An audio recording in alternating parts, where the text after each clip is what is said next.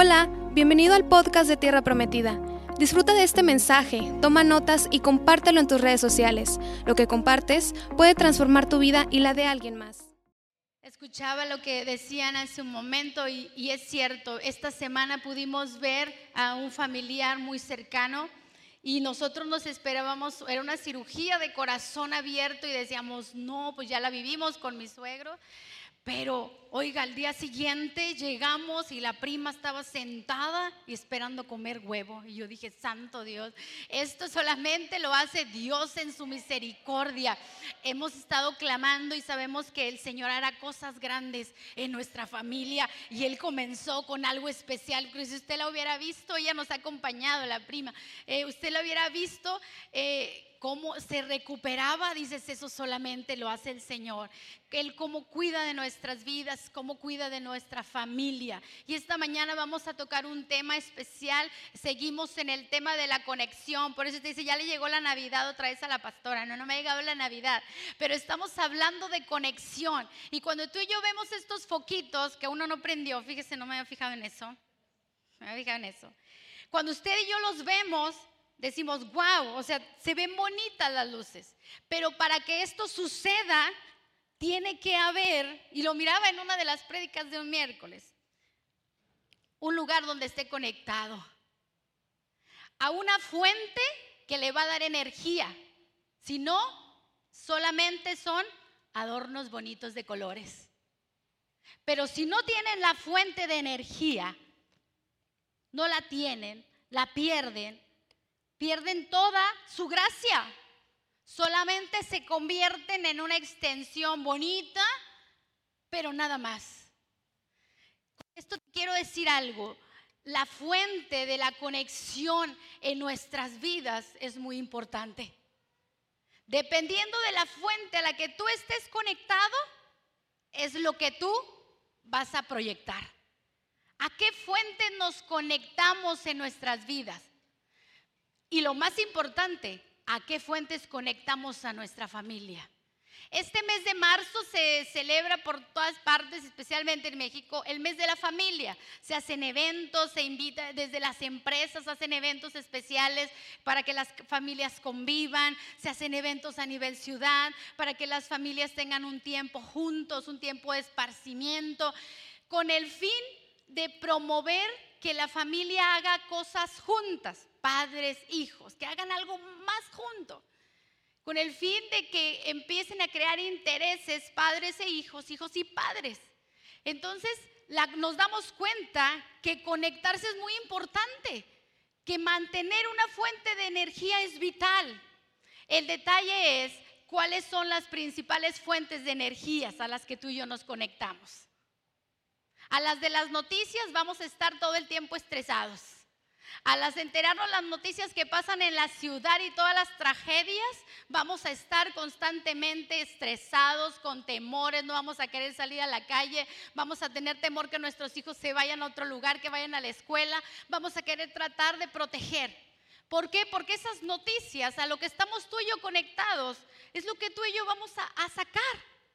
Y no quiere decir que cerremos los ojos y digamos no pasa nada, no pasa nada. No, Claro que tenemos que tener precauciones, claro que tenemos que observar, pero no puede mantenerse esa fuente de energía permanentemente. Te voy a decir por qué. Porque va a terminar desgastándonos emocionalmente. ¿Usted se recuerda cuando empezó toda la de la pandemia del COVID? Todo lo que oíamos, todo lo que decían y no, hombre, no queríamos ya ni acercarnos a alguien aquí, no, ni te me acerques, desde ahí me hablas, no, no me toques, no te me acerques. Y más oíamos noticias y más temor crecía entre los seres humanos, a tal grado que hubo gente que murió, ni siquiera porque el virus le, dio en el cuerpo, sino porque el temor que tenía de estar enfermo lo llevó a, a vivir un infarto y se murió. A ese grado llega ese temor. ¿Por qué? Porque estamos conectados a fuentes constantemente. Y si tú y yo hemos sido creados por Dios, Tú y yo deberíamos de estar conectados a la mejor fuente. Dice la escritura que tú y yo hemos sido creados por Dios a su imagen y semejanza. Eso dice Génesis 1.26. Y si fuimos diseñados y creados por Dios, entonces tú y yo deberíamos no solo de representar un reino de creación en esta tierra. Ah, mira, es un ser humano, mira, es un animalito, mira. No, sino tú y yo deberíamos de representar que somos hijos vivos de Dios. Deberíamos de representar algo distinto. No solamente la creación, la creación es hermosa, la creación la vemos en cada ser humano, en cada ser vivo, en los paisajes. Tú y yo vemos ahí la creación de Dios. Pero los hijos de Dios reflejan algo diferente. Los que están conectados con Dios deberíamos de reflejar algo distinto. Nuestras familias deberían de reflejar algo diferente, algo mejor. Y yo no digo que no seamos familias con conflictos, con debilidades, con problemas, no, porque lo vamos a hacer. No hay familias perfectas, ninguna, ni la de los pastores es perfecta, la de nadie, ni la del presidente, no hay familias perfectas. Existimos familias que reconocemos que solos no podemos y que si estamos desconectados de la fuente principal, que se llama Jesucristo, que se llama Dios, que se llama su palabra en nuestras vidas, a ti y a mí nos faltaría muchísimo. Y probablemente tendríamos muchísimas más faltas que una familia que no conoce a Dios. Pero como reconocemos que la fuente de conexión para nuestras vidas es Dios, tú y yo nos mantenemos enchufados porque nos es necesario. Nos es necesario. Por eso usted ha escuchado la frase,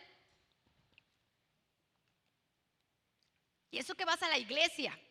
Y eso que eres cristiano. Porque piensan que los cristianos nunca se enojan, nunca dicen malas palabras, todo es amor, Dios le bendiga, aleluya, hermano. Y no es cierto.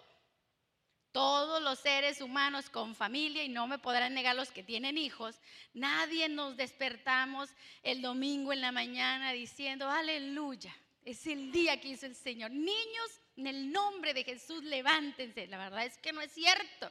Yo tuve tres hijas, tres edades distintas. Y párate, órale, vámonos. Y como andes te llevo, ella ya sabía, como andes te llevo, así, te vas descalza, nos vamos descalza. Y vámonos, órale, ya comiste, y órale, y el chongo y esto, se te olvidó.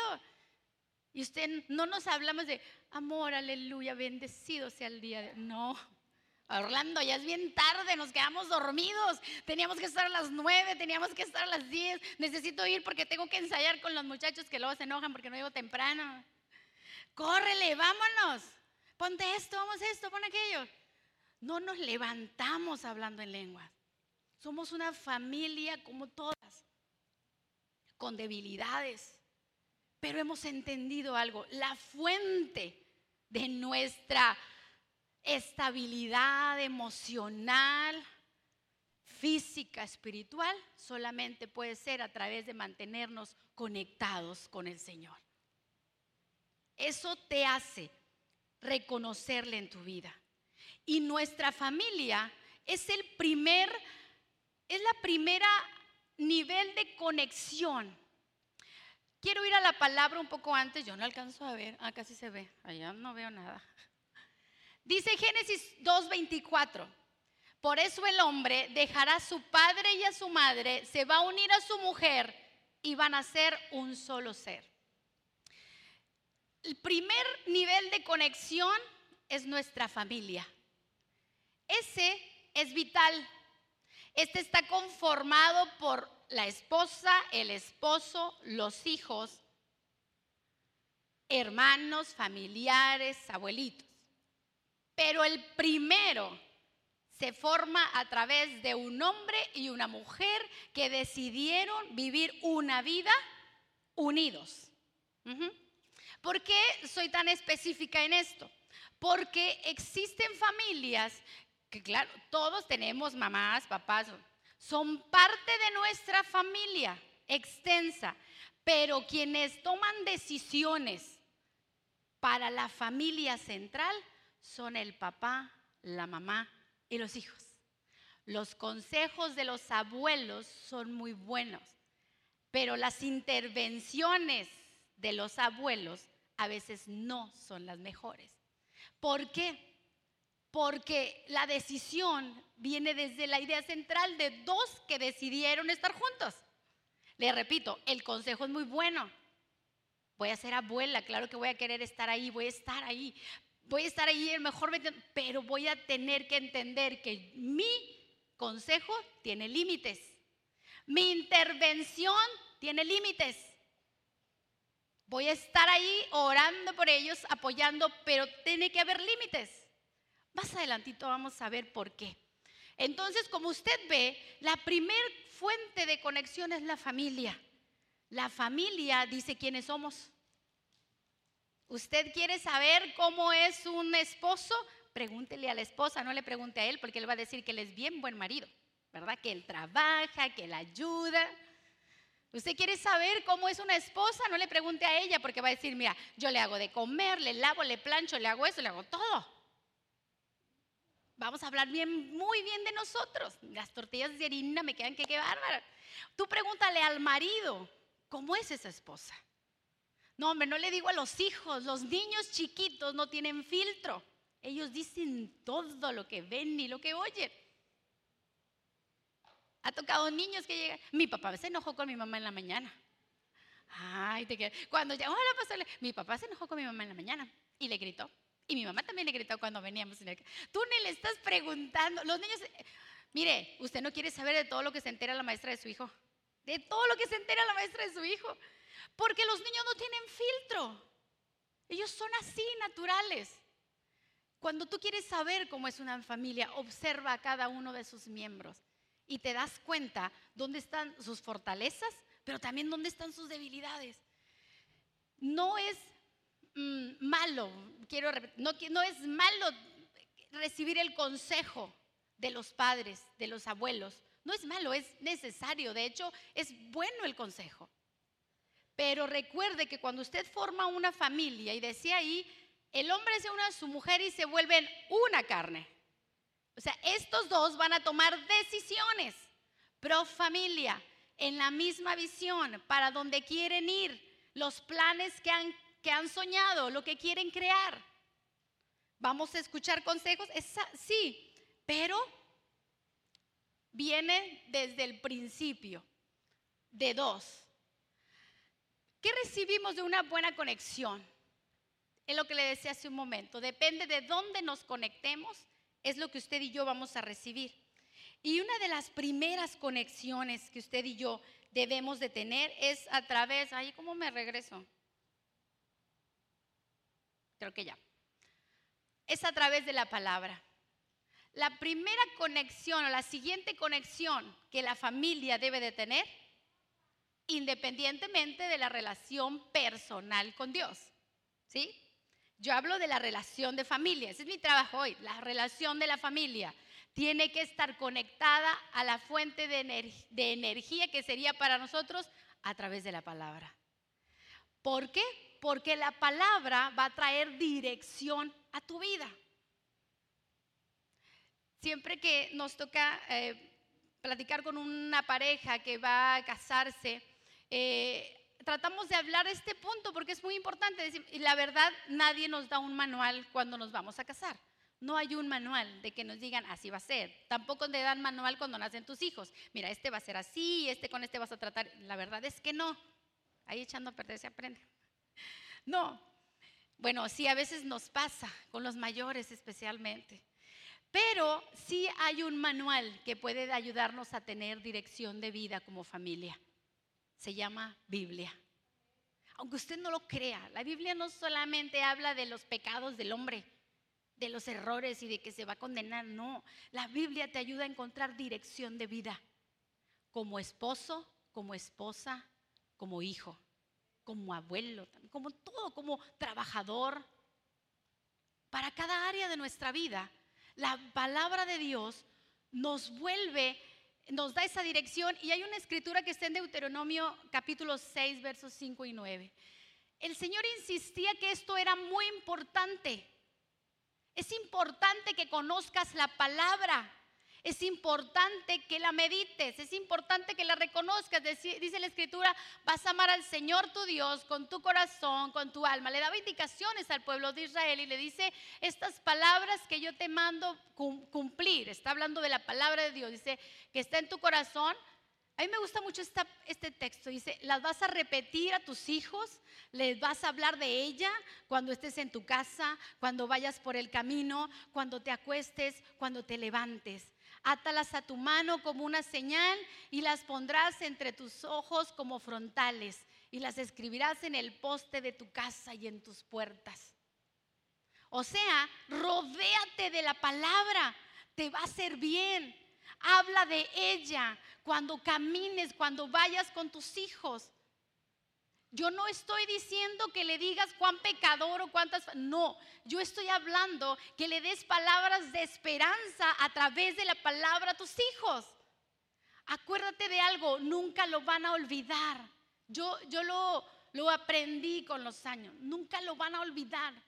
Van a recordar, no importa cuál sea su situación, que cantaban en el, eh, ¿cómo? el ay, ¿cómo se llama? Viper. Las mías cantaban Viper. Creo que ya no saben ni quién es Viper los niños ahora, ¿verdad? Viper era que, era que un, es un niño que cantaba o algo así, pero era eh, la hormiguita hippie, algo así. Habla de la hormiguita hippie y esa era el rebelde, ¿verdad? Pero luego llegaba Cristo. Entonces nosotros cantábamos todos los de Viper. Íbamos cantando. Entonces eh, cada que alguien se subía a mi camioneta ya sabían era cantar porque era la única manera de mantenerlas tranquilas. Pero era mi manera de repetirles que Dios estaba ahí. Independientemente de tu tiempo de oración con tus hijos, de enseñarles a orar, de enseñarles a hablar con Dios. Era en esas canciones íbamos diciendo lo que Dios estaba haciendo en nuestras vidas. Y yo me acuerdo mucho que cuando llegué a la familia de mi suegra, yo decía, por todas partes tienen cartoncitos pegados, hasta en el baño había, en la óptica, había cartoncitos, así que todos tenían un texto bíblico, siempre. Hablabas por teléfono y aquí tenían, porque contestábamos antes parados ahí en la óptica, y aquí también había siempre un texto, y luego en el vidrio del escritorio siempre había cuadritos. Luego ya me di cuenta que eran devocionales que mi suegra compraba y luego los ponía ahí por todos lados como para que nos acordáramos, ¿verdad? Y luego ponía el de, la, el de como un calendario y me acuerdo mucho de uno que era un águila que tenía las alas y decía, levantarán alas como las águilas, van a caminar y no se van a cansar. Y después fui entendiendo por qué mi suegra llenaba de todos los agarres por todos lados, textos bíblicos. Nos estaba repitiendo la palabra, aquí te la estaba poniendo por enfrente, te la ponía en este lugar, te la ponía para que no la recordaras, para que fuera una fuente de energía para tu vida para que recordaras de quién dependes, para que te acuerdes de dónde viene la fuente de bendición para ti, para tu casa. Y lo que le puedo decir es que hubo gente, había pacientes que a veces, una vez me acuerdo que él me platicaba su vida y porque vio un texto bíblico ahí, este, y él decía que eso que había leído ahí, eh, él cómo se sentía ese día y eh, esa palabra le trajo ánimo y esperanza por ese problema que estaba viviendo. A veces no entendemos la fuente de poder que es la palabra de Dios. Y la menospreciamos mucho. Y sentimos que, ay, es que es, es un libro, es este como, es religiosidad, es, no, es una fuente de energía necesaria. Mire, ahora ya hasta están las aplicaciones para que le recuerde el texto bíblico, la Biblia electrónica para que te recuerde el devocional. Ya ni siquiera tú tienes que ir a abrir la Biblia. Ya el solito te da la cita bíblica del día. Oiga, ya han facilitado las cosas de una manera. Hasta te recuerdo. Eh, yo a veces me pasa que se, me van pasando los días. Tienes cuatro días atrasados de tu devocional, de la lectura que estoy leyendo de algún, de algún eh, hay como temas que tú puedes tomar en la Biblia. Y, te recuerda, no lo has hecho durante no sé cuánto, te faltan tantos días para alcanzar tu meta. Y luego te repite como, no te olvides de tu meta, ahí está, alcánzala. ¿Qué pasa? Nos recuerda, la palabra de Dios te va, va a hacer esa conexión. Pero si tú y yo no la transmitimos, no se las hablamos. Digo, mi manera era cantándoselas, ya sabían, era la camioneta, íbamos a cantar. Y luego como caminábamos mucho para cada escuela y todo eso, era cantar. Hablaba de obediencia, hablaba de confianza. Era la manera que yo tenía de hacerlo. Cada uno de nosotros encuentra su manera de poderle hablar a sus hijos. Pero también muchos de nosotros estamos tan ocupados que se nos olvida recordar la manera de enseñarles a nuestros hijos la fuente de esperanza. Conocemos todas las historias del Facebook de todas las amigas y sabemos todo lo que les pasó en el día y en la semana. Pero no conocemos ni sabemos qué ha pasado con nuestros hijos. O no les hablamos de un momento de algo diferente. Entonces, la conexión en la familia es muy importante, pero la conexión de la familia con la palabra de Dios trae fortalezas y cambios en la vida de la familia. Y yo quiero enfocarme en una palabra hoy. La palabra de Dios te ayuda a tener una buena calidad de vida en la familia a través de una clave, la obediencia. Porque una cosa es conocer la palabra y otra cosa es aplicar la palabra. Podemos oírla y se oye bien bonito, pero vivirla y empezar a aplicar cambios y empezar a aplicar hábitos y empezar a aplicar esa palabra a nosotros nos va a generar que nos cueste. ¿Por qué? Porque te va a llevar tiempo de inversión conocerla.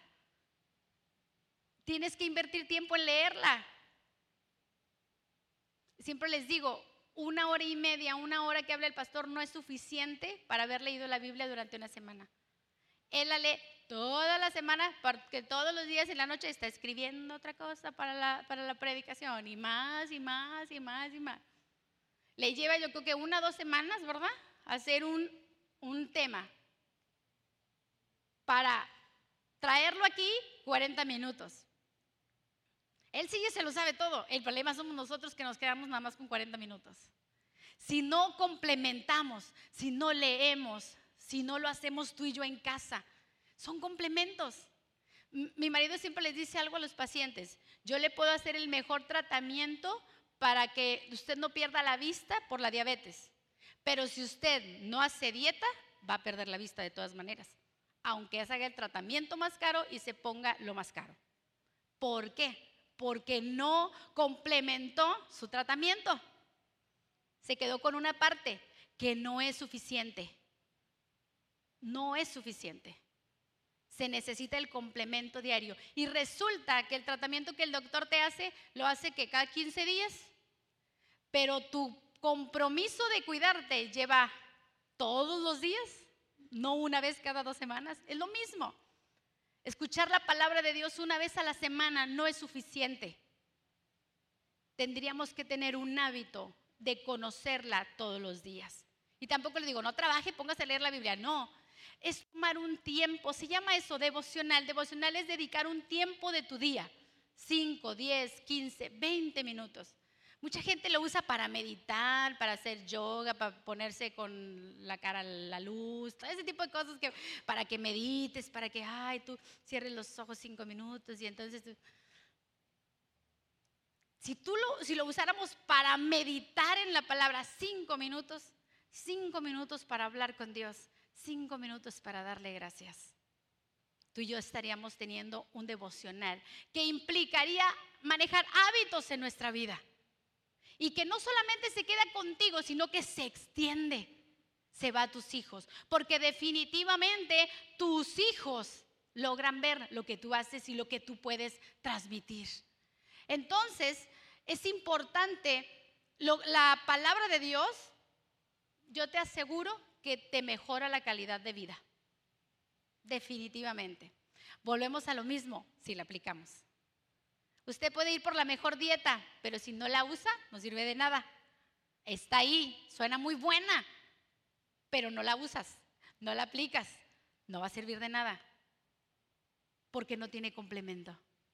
Usted puede tener ahí la palabra, pero si no la aplica a través de la obediencia, no hay complemento.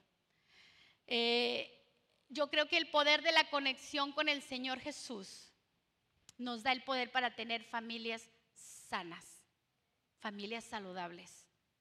¿A cuánto les gustaría tener una familia saludable? A mí sí. ¿Un cuerpo saludable? Todos. pero no comemos sano. Entonces no vamos a poder tener un cuerpo sano. Una familia saludable se tiene que formar. Una familia saludable requiere de invertir tiempo. Una familia saludable implica tener atención, observar. Desgraciadamente, cada vez más vivimos en un tiempo muy individualista en los que nuestra generación también está entrando en él. Yo digo, gracias a Dios no había redes sociales cuando estaba creando a mis hijas porque yo creo que hubiera hecho lo mismo que hacemos, hacen todos los papás. Estar en el Facebook. Estar acá, se te olvida todo. Puedes pasar horas ahí.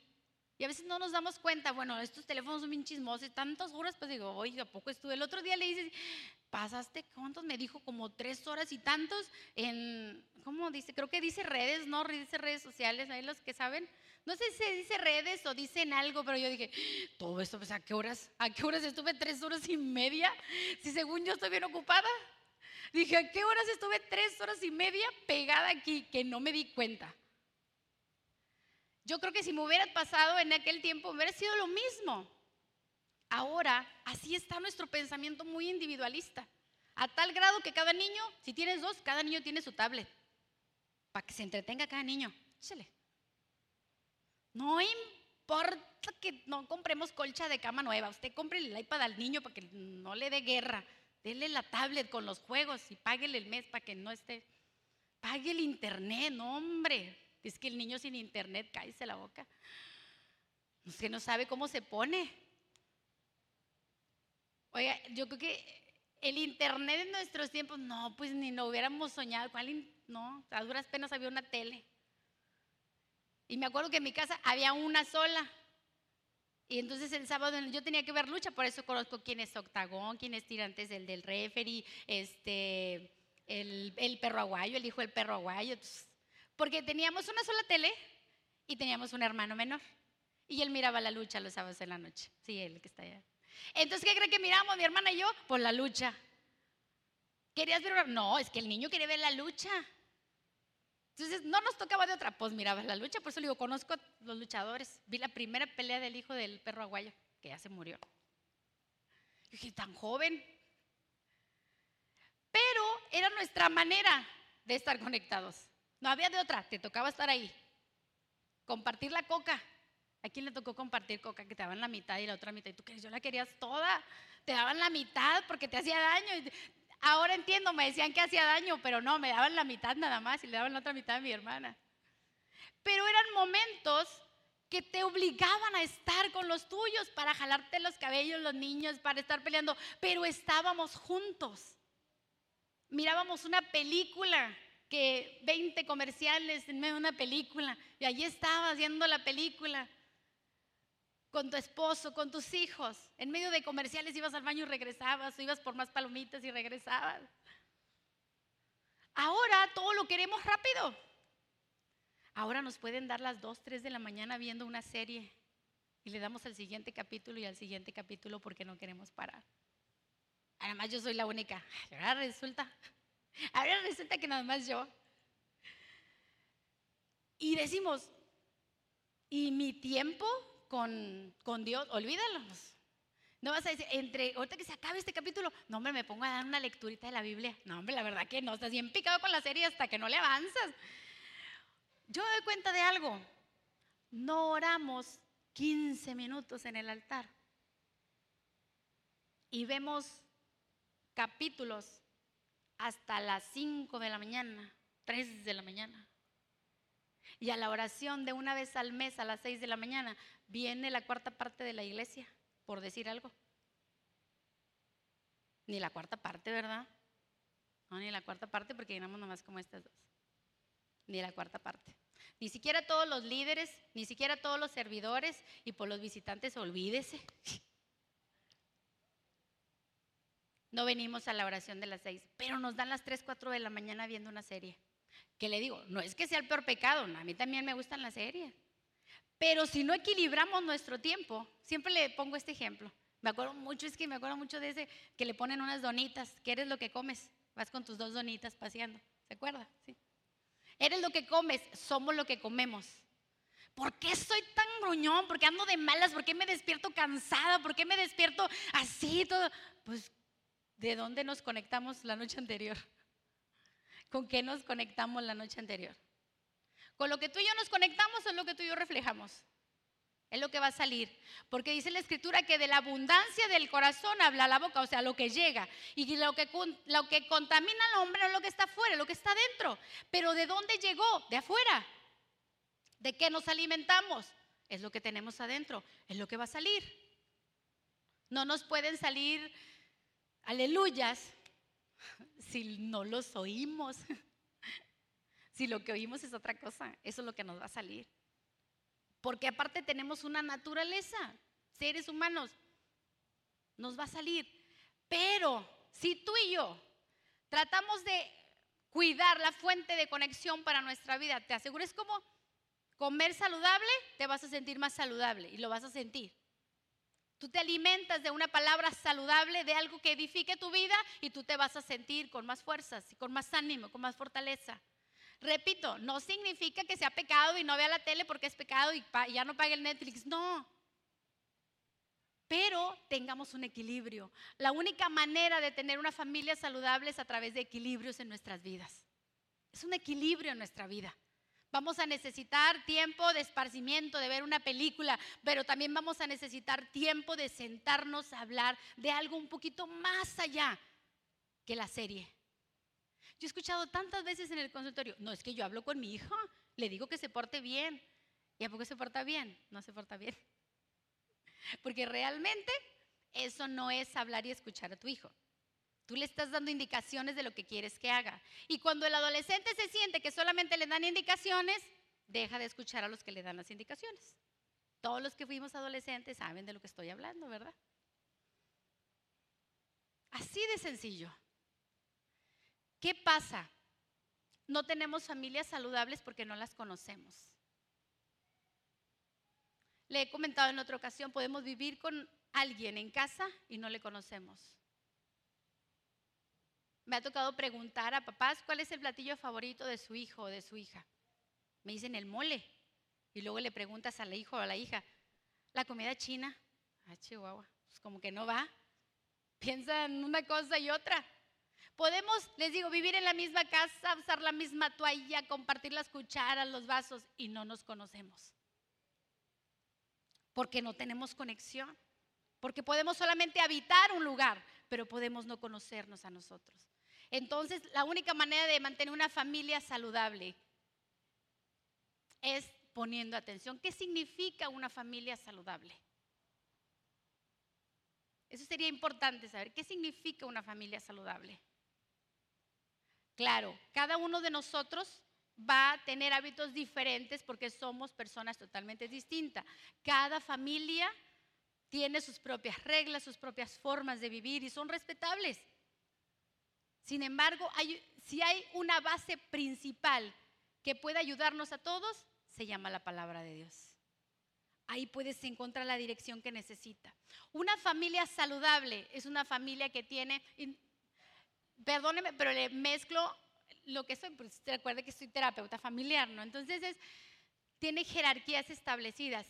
Cuando yo empecé la maestría, me daba cuenta de algo. Las bases principales para la familia tienen que ver mucho con la palabra de Dios. O sea que no se descubrió el, wow, el hilo negro. No, ya estaba escrito en la palabra. Ya estaba escrito. Simplemente que no lo vemos de esa manera porque al decir Biblia le ponemos palabra religión. Y entonces, ah, no, eso es para los que van a la iglesia. Para mí que no voy, para mí no funciona. No, tiene mucho que ver, se conecta. Cuando le digo, cuando entré a la maestría me di cuenta de eso. ¿Por qué? Porque la familia saludable tiene jerarquías establecidas. ¿A qué me refiero con esto? Los papeles están marcados. ¿Quién es el papá? ¿Quiénes son los hijos? ¿Quiénes son los abuelos? ¿Quiénes son los tíos? ¿Quiénes son la familia extensa? Pero la jerarquía dice cómo va el orden. Y el orden es importante. Creo que el pastor ya nos ha hablado de este, de este tema. El orden en la familia es importante. Lo dice la palabra. El orden es importante. Los hijos no le pueden decir a los papás qué hacer ni cómo hacerlo. Y a veces los hijos te dicen, yo no quiero eso, yo no quiero comer eso hoy, no quiero comer eso hoy. Y te hace berrinche y te la escupe y te la No, es que hay que comer esto porque al niño no le gusta esto. Hay que ir aquí porque al niño sí le va a gustar. Hay que ir a donde el niño sí quiere ir. Tampoco estoy diciendo que usted tiene que obligar a sus hijos y ahora te aguantas y te lo comes. No, no, no, tampoco estoy hablando de eso. Son extremos. Pero eh, es interesante cómo ahora vemos mucho que el hijo decide muchas cosas. E incluso si vas a la iglesia o no vas a la iglesia. Me tocó, te extrañamos, no viniste. Es que el niño no se quiso parar. Y pues no hay con quién dejarlo. Y pues ya no vine. ¿Cuántos años tiene el niño? 15. Y se queda uno, ay, Padre Santo. No, imagínese si eso los 15, ¿cómo le hacía a los 10, no? Te pasa. Peor tantito cuando te dicen, el mi hijo tiene 30. Hijo, le digo, Padre Santo. No. ¿Desde cuándo no le enseñamos las jerarquías en la casa? Mis hijas saben algo. En mi casa hay una regla. No importa quién me visite. Así venga el pariente que vino de Gastón, no sé, de donde venga. Los domingos en la mañana en mi casa se va a la iglesia. Si mis hijas están aquí, el domingo en la mañana hay iglesia. El miércoles en la tarde hay iglesia. Y nosotros tenemos que salir. Cargo con todos los que me visiten, ¿verdad? Luego por eso no nos visitan, yo creo. Pero esa es la forma de vida en mi casa. La jerarquía dice, aquí el orden, los domingos nosotros vamos a la iglesia. Me acuerdo el primer domingo que no fuimos a la iglesia porque salimos de vacaciones y nos tocó estar fuera de la ciudad. Y le hacía a Berenice, mira mamá, esto es lo que hace la gente los domingos en la mañana. No me acuerdo qué ciudad estábamos, pero era como una pulga grande y estaba llena la pulga. Eran, yo creo que parece que fue San Antonio, Houston. Esto hace la gente los domingos en la mañana, mamá. Se va la pulga se va a los restaurantes, espera la hora que se hable el mall a las 12 del día o está en la fila del puente. Esto es lo que hace la gente el domingo, porque no sabían qué hace la gente el domingo en la mañana. Todos los domingos en la mañana de su vida teníamos que venir para la iglesia. Así era. Es una costumbre en mi casa. Es un hábito en mi casa. El domingo es día de buscar a Dios.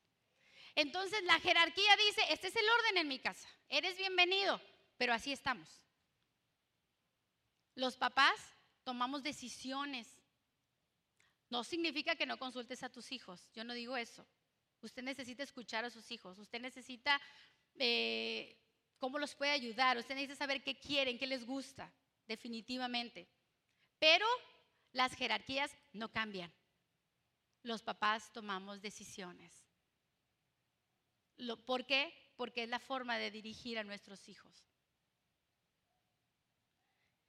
¿Qué más tiene una familia saludable? Roles definidos. El papá es el papá, la cabeza de la casa. Un hombre que se sabe dirigir, eso dice la escritura, por Dios, que escucha el consejo de la palabra y lo aplica a su casa. Yo no estoy hablando que usted eh, haga lo que dice una persona autoritaria y la maltrate, yo no estoy diciendo eso. Pero está definido el rol. ¿Quién es el papá? ¿Quién es la mamá? ¿Quiénes son los hijos? Porque a veces los roles están invertidos. Nomás pregúntele y lo hacen de burla. ¿Quién manda? La mamá. Usted pregúntele, ¿quién manda? Mi mamá. ¿Ya saben quién manda en la casa? Mi mamá va a decir que no. La mamá. Y a niños le han preguntado, ¿y quién manda en tu casa? Mi mamá. A veces los roles están invertidos.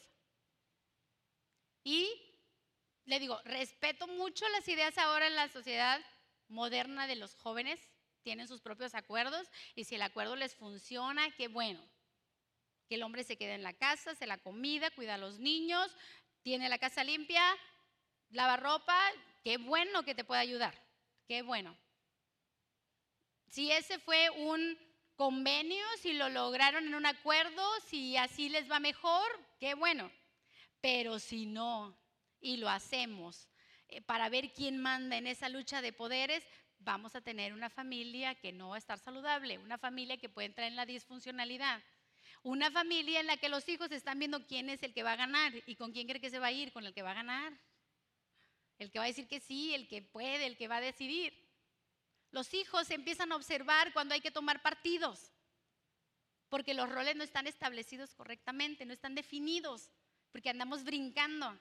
Y a veces el hombre es bien fácil decir, pregúntale a tu mamá, dile a tu mamá si tu mamá te da permiso, porque luego le va a decir, pues tú le diste permiso de andar en la calle.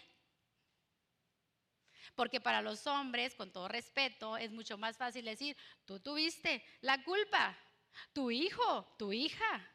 Oiga, ¿tu hijo hizo esto? ¿Tu hija hizo esto? Pero ellos no tomaron la autoridad de decidir y de plantarse enfrente y de decirle al hijo o a la hija, así no son las cosas. Ojo, yo no estoy hablando de ser autoritarios, ¿eh? yo estoy hablando de establecer órdenes. Esto lo aprendí en una maestría secular pero tiene mucho que ver con la palabra. Ahorita se lo voy a enseñar, no creo que va a ser por esto. Te lo voy a comprobar con la palabra, como está escrito ahí.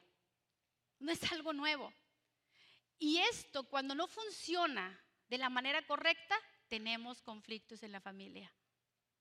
Límites.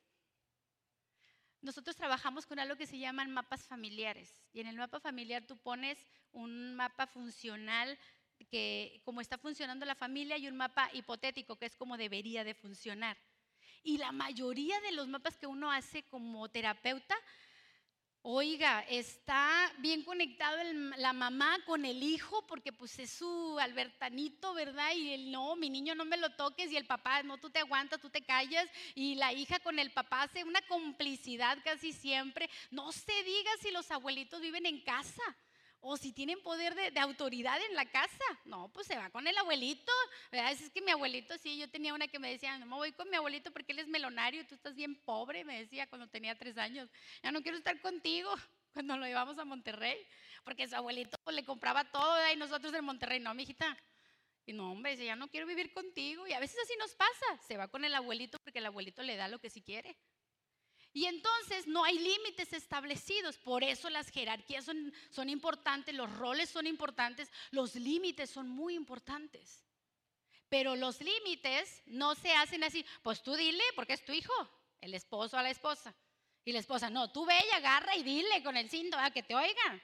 No, la mamá y el papá se ponen de acuerdo para luego transmitir la información a los hijos.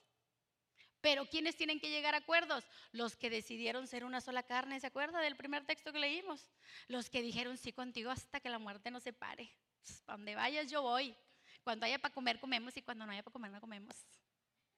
Esos mismos que dijeron sí, yo para donde vayas, yo me voy contigo. Hasta que la muerte nos separe. Y yo después, no, nunca se murió, ¿verdad? ¿Amaneciste? ¿Se acuerda el chiste ese? Los límites son necesarios, pero se ponen en acuerdos. Los límites con los hijos. Los hijos tienen que saber cuáles son los límites de una familia. Los límites de los padres. ¿Qué límites tenemos nosotros? Ahí entran muchos lineamientos. El principal de ellos es el respeto. Si los padres se faltan al respeto y no les importa el lugar ni el momento, los hijos van a faltar al respeto de la misma manera. Son límites. Hay cosas que tienen el lugar para hablarse. Momento, tiempo, todo. Pero si no aprendemos a marcar esos límites, casi siempre, y les ofende mucho a los papás, me tocó estar en DIF varios años, cuando tú llevan al niño, es que la maestra dice que se porta bien mañana no lo aguanta la maestra, ya lo cambiaron dos veces de grupo, ninguna de las de primero los quiere, ya lo pasaron con las tres maestras de primer año, ya el chamaco no saben qué hacer con él, ya lo traen de aquí para acá y para acá para allá. No saben qué hacer con él, dice la maestra, yo ya aquí no lo aguanto, vaya con el psicólogo, como si uno tuviera una varita mágica, ¿verdad? Pum, ya se lo mandas bien. No. Tú le dices, tiene que venir la familia. Ay, no, se lo traje a él, porque el niño es el que tiene el problema. Sí, pero ese niño viene 30 minutos con alguien que ni conoce, que la va a oír como cinco nada más y el otro resto le va a hacer una cara. Y lo demás al niño ni le va a interesar.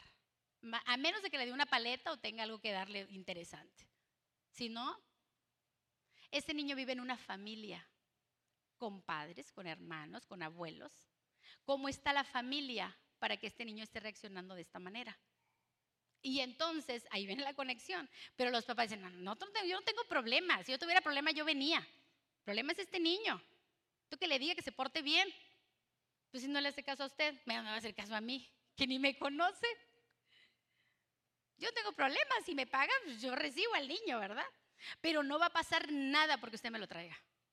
Si, si la familia no viene y se sienta y observamos cómo manejan su vida de familia donde no hay límites, donde no hay roles definidos, donde no hay las jerarquías establecidas, pues, pues, tú que le dijiste, pues tú también, tú le das todo lo que quiere, no, pero pues tú también luego te lo llevas y le das, y así se la pasan los papás y ya te das cuenta, ah, pues con razón es así, cuando escuchas. Es, es importante mantener los límites. Las fronteras, a lo mejor esta parece, pero es algo importante. Las fronteras tienen que ver cuánto nos relacionamos con los demás. Y ahí tiene que ver nuestra familia extensa, familia, tíos, primos, reuniones, amigos, escuelas.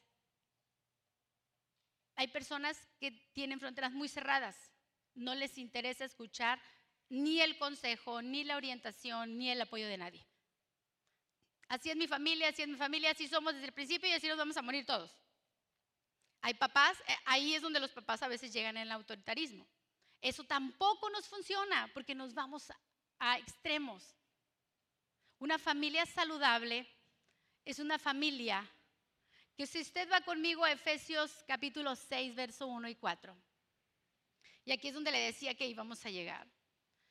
¿Tiene hijos? Hay indicación para los hijos.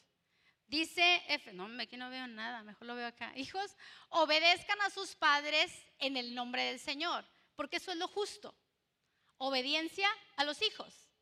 Estos son los límites que le hablo, los roles establecidos. Honra a tu padre y a tu madre, que es el primer mandamiento con promesa para que te vaya bien y tengas una larga vida sobre la tierra. Ojo, no dice, si tu papá y tu mamá son buenos, los honras. No pregunta eso. Te da una indicación, honra. No significa le digo que se mantenga bajo un yugo, que acepte que le peguen. Yo no hablo de eso. Yo hablo de la honra como hijo. Creo que la semana pasada, el pastor, no me acuerdo qué, qué de domingos de estos, en los que menciona que los hijos cuando crecemos se nos olvida honrar a nuestros padres. Y entonces creemos que, no, pues ya, o sea, ya, ya, ya pasó la historia, ya no, es, ya no tengo por qué estar, ya no dependo, yo soy independiente, yo tengo que vivir así. Y nos olvidamos. O yo ya nada más mi propia familia, no me interesa que pase. No, es parte de la honra. Creo que una vez le comenté esa historia de un hombre que leía en el libro que escribió acerca de ese hombre, su papá enfermó de, de Alzheimer. Estaba enfermo, se fue deteriorando. Quienes conocen de la enfermedad saben que el paciente olvida hasta comer, se deterioran mucho. Y este hombre cuidaba con tanto amor a su papá hasta el último día de su vida. Lo cuidaba, lo cuidó que no se le hicieran úlceras, ya ve que los mueven, eh, para que cuidarlos. Aunque dice, ay, pues si ni se mueven, ni sabe si se baña o no se baña. No, lo honraba bañándole, lo talqueaba, lo perfumaba, lo atendía, insistía que comiera. Dice, puedes decir, ya ni siquiera está aquí, mm, pero era su papá. Y le preguntaron que cómo le hacía para tener esa devoción para ayudar a su, para cuidar a su papá de esa manera, que si había sido un excelente padre, que si había... Y le dijo, no, no, realmente hay muchos recuerdos que no tengo con mi papá. Hay muchos momentos que él tenía que trabajar y entonces no convivimos juntos ni estuvimos juntos. Pero tengo algo entendido. Le estoy enseñando a mi hijo cómo me trate a mí mañana. No tenía que ver con lo que ese hombre que era el papá había hecho por él. Tenía que ver con lo que él quería vivir en el futuro. Y dice, le estoy enseñando a través de lo que está viendo de la acción, cómo me trate a mí mañana. Ojo, tampoco te va a garantizar, pero por lo menos tú y yo hicimos lo que nos correspondía hacer de la manera correcta. Y algo sí sé. Dios siempre honra a los que le honran. Y cuando tú haces lo correcto, estás honrando a Dios. Y el Señor se va a encargar de honrarte a ti.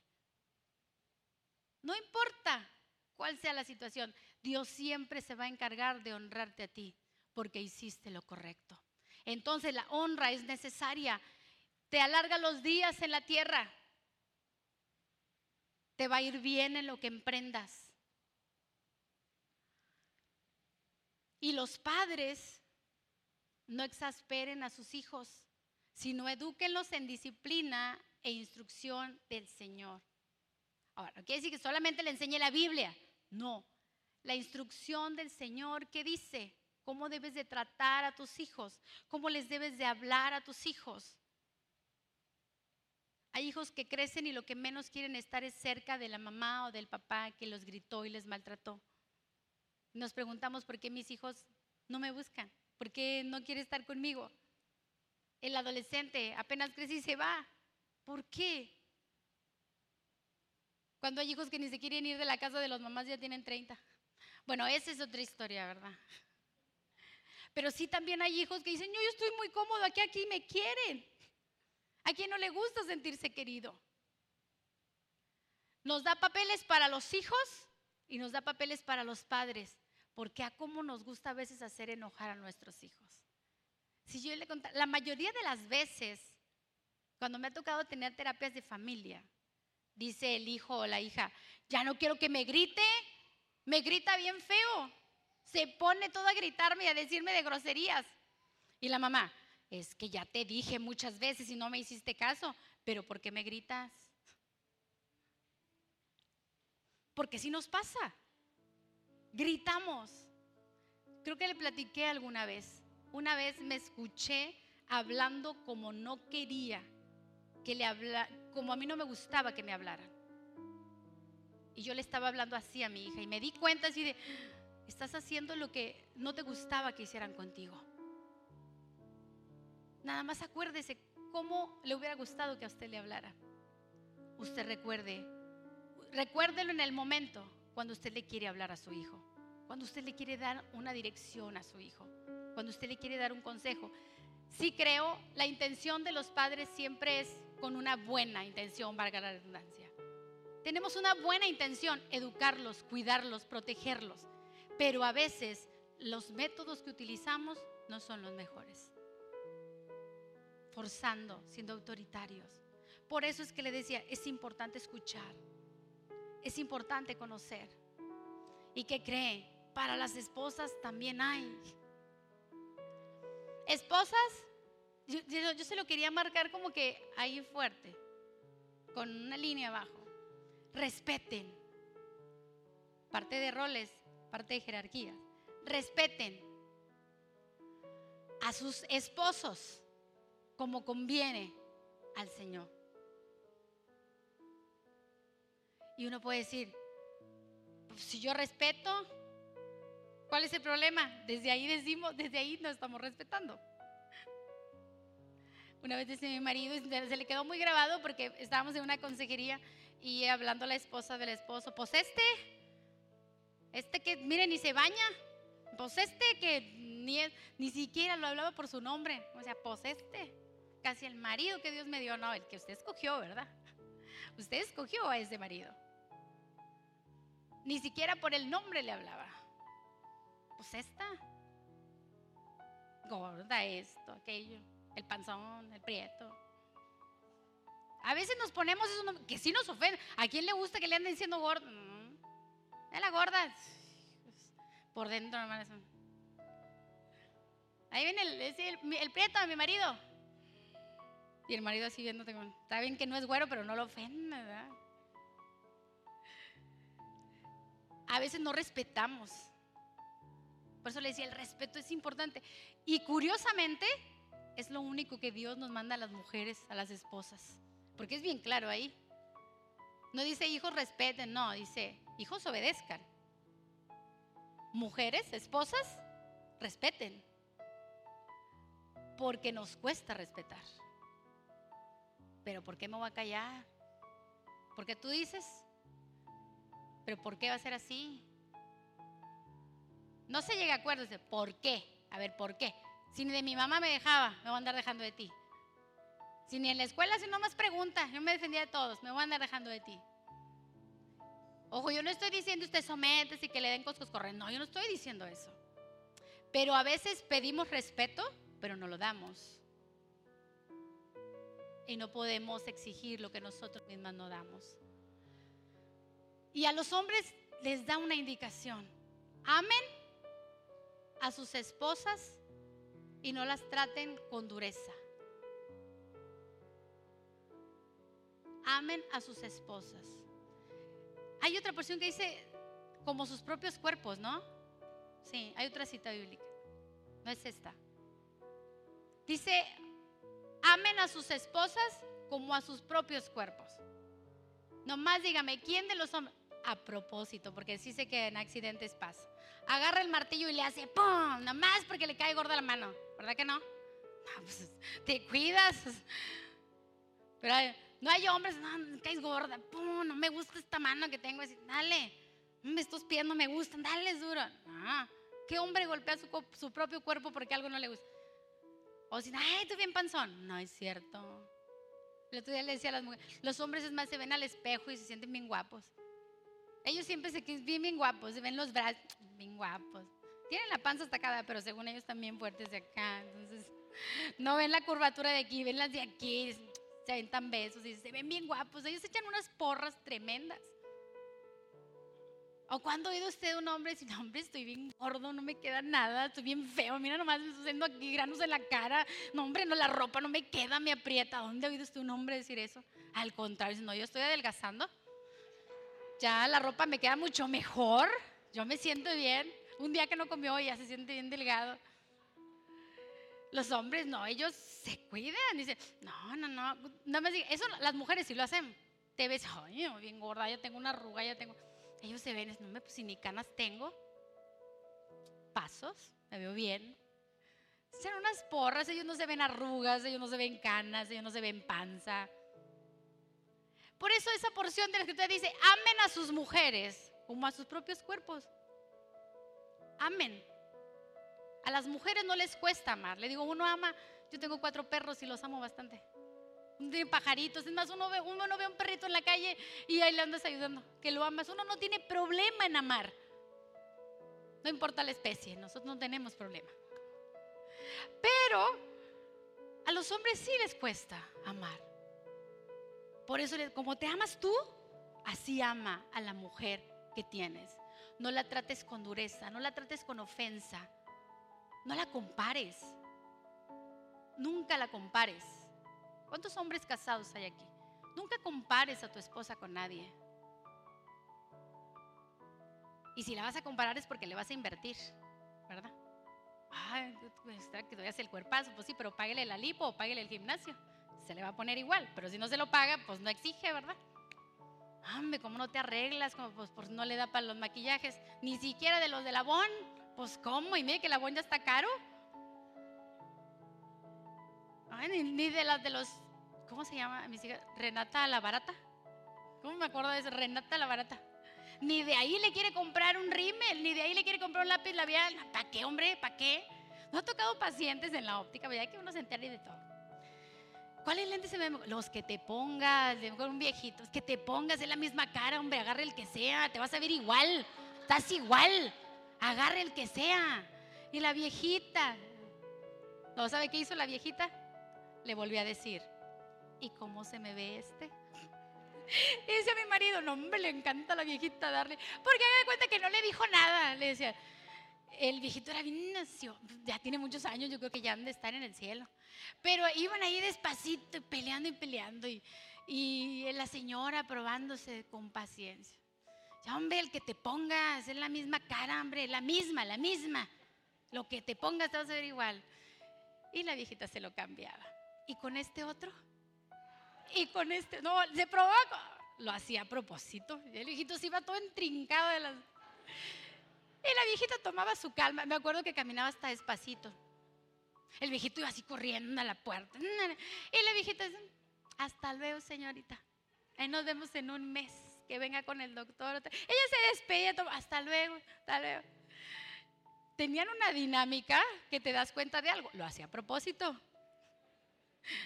Porque él la trataba con dureza. Y ella le decía, no te respeto, me vales. Eso le estaba diciendo. Y a veces eso nos pasa. Por eso no podemos decir que en la palabra no encontramos una dirección de vida para nuestras familias. Sí la encontramos. Ahí viene, está escrito. El detalle aquí, queremos familias saludables, ¿verdad? Queremos familias que puedan reflejar algo más, que puedan, no perfección, yo no hablo de reflejar perfección, estoy terminando, si pueden subir los chicos. Yo no hablo de familias perfectas, hablo de familias que reconocemos, que aceptamos, que aceptamos debilidades, que aceptamos fallas, pero que nos motivamos mutuamente a mejorar. Nos motivamos a cambios, nos animamos a ser mejor y queremos que nuestros hijos aprendan una manera diferente de vivir. No porque en mi casa se hablaban así, nos tenemos que hablar de la misma manera. Por eso, deja el hombre a su padre y a su madre, se vuelve uno con su esposa y su esposo. Se vuelven uno para hacer una idea de familia, para crear su propio ambiente. Obviamente vamos a traer hábitos y costumbres de, de, las dos familias, definitivamente. Vamos a traer cosas de las familias, pero juntos se decide qué nos ayuda, qué nos sirve para nosotros y qué no nos va a funcionar a nosotros. ¿Sí me explico? Cada familia tiene cosas muy buenas, pero no todo lo, de las familias paternas nos va a funcionar. La bendición nos va a funcionar con la familia que estamos formando. No todo. Pero una pareja saludable que se comunica, que se pone de acuerdo, es una familia que va a lograr una manera de vida sana. Porque reconoce que su conexión principal es a través de Dios. Es a través de la palabra. No es por ganas, no es por emociones, es por fundamento. La palabra trae fundamento a tu casa. Es como decir ese manual, como los libros que leemos. Aquí está escrito, mira, los varios autores lo estudiaron y encontraron estadísticamente que esto es mejor de esta manera. Cuando los niños, los adolescentes especialmente, si yo lo investigué en Google, ahí decía que era así. Ok. Especialmente cómo me pasa con la identidad. Si no es que a mí ahora me gustan los niños, un niño o una niña, me gustan las niñas, respetando todas las ideas. Pero, ¿y dónde, lo, dónde, dónde te diste cuenta? Yo siempre le pregunto, ¿cómo te diste cuenta? Ah, es que yo me fijé ahí en, en Google o en, ¿cómo se llama el otro nuevo de los? TikTok. Un muchacho de TikTok dijo que eres, y yo todo eso que dice yo lo tengo. Entonces yo soy de esos. Ni siquiera sabe de dónde lo sacó la información, pero como ahí dicen, tú y yo podemos decir que el fundamento de la palabra está escrito hace miles de años y comprobados día con día con los hijos de Dios. Ojo, no que vivimos familias perfectas, pero que tratamos de vivir vidas saludables en Dios, conectados a la fuente principal, su palabra. Este es un iPad, esta es su palabra. Su palabra. Donde sí puedes encontrar un manual de vida, donde sí puedes encontrar dirección para tu casa, cuando tú decides conocerla y aplicarla. Vamos a ponernos sobre nuestros pies esta mañana. ¿Cuántos podemos decir, yo quiero una familia saludable? Yo quiero una familia sana. Yo quiero crear hijos sanos. Que el día de mañana ellos se sientan seguros de formar un hogar, una familia, porque llevan bases firmes. Yo quiero que mis hijos mañana digan, viví en una familia donde me escuchaban. Viví en una familia donde hablábamos. Viví en una familia donde mi papá y mi mamá se ponían de acuerdo. A veces no estaban de acuerdo, pero siempre lograban a una idea. Y entonces sucedía esto.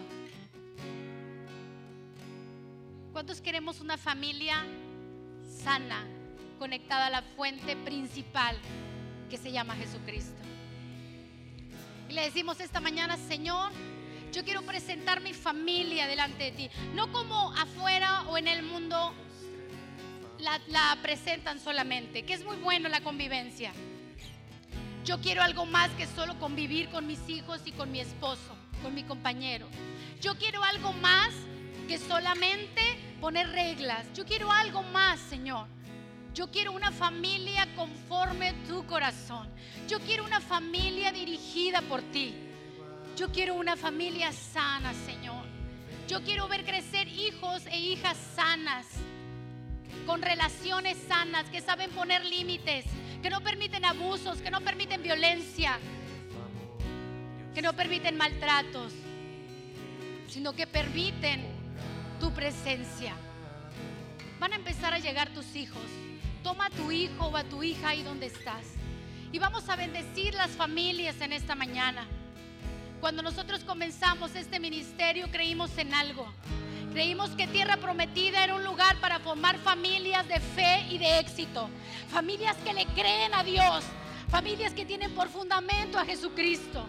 Familias que caminan no conforme a la emoción, sino conforme a la certeza de lo que esperan y la convicción de lo que no ven.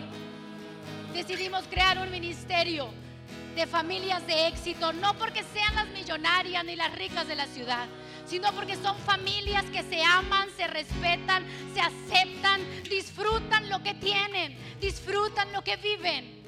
Su éxito radica en sentirse satisfechos con ellos y con ellas. Las bendicen, dan gracias, aman la familia que tienen.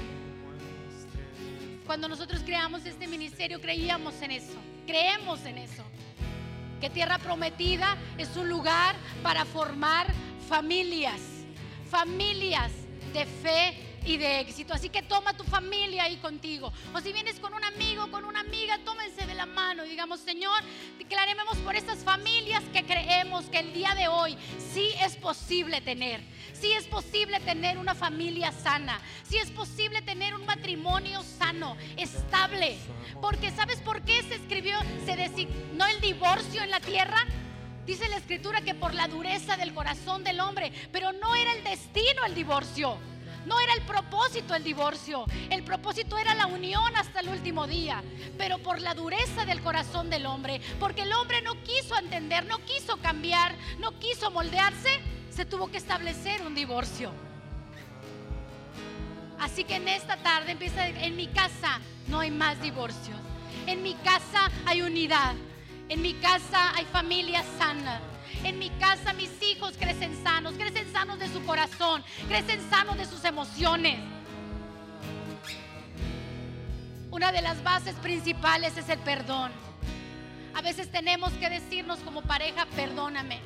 Perdóname porque no te respeté. Perdóname porque no te respeté, esposo. Perdóname porque no te amé, esposa. No te amé y no te traté con delicadeza. El perdón es una fuente de bendición impresionante para la casa.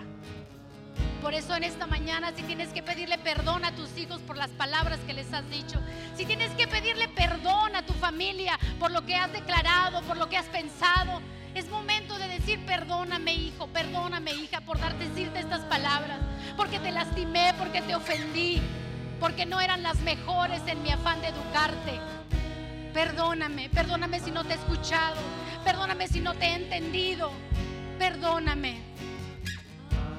Este es el día en el que se derrama, yo creo, una bendición de parte del Señor sobre cada familia en tierra prometida. Así que levanta el estandarte de tu casa, de tu familia y preséntasela al Padre. Dile, Señor, aquí está mi casa. Hago compromiso contigo, como dijo Josué. Mi casa y yo te serviremos, Señor porque sabemos que tú honras a los que te honran. Sabemos que tú bendices a los que te bendicen.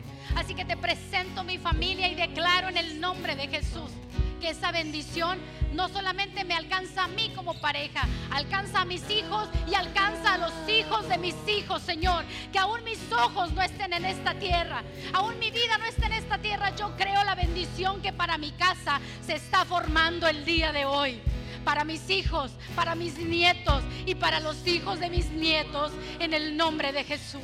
Levanta tu casa en esta tarde. Gracias por sintonizar nuestro podcast. Esperamos si estas palabras sean de bendición para tu vida. Recuerda suscribirte, comparte este mensaje y comunícate con nosotros para conocerte y estar contigo en tu caminar. Nos vemos en el próximo episodio de Tierra Prometida.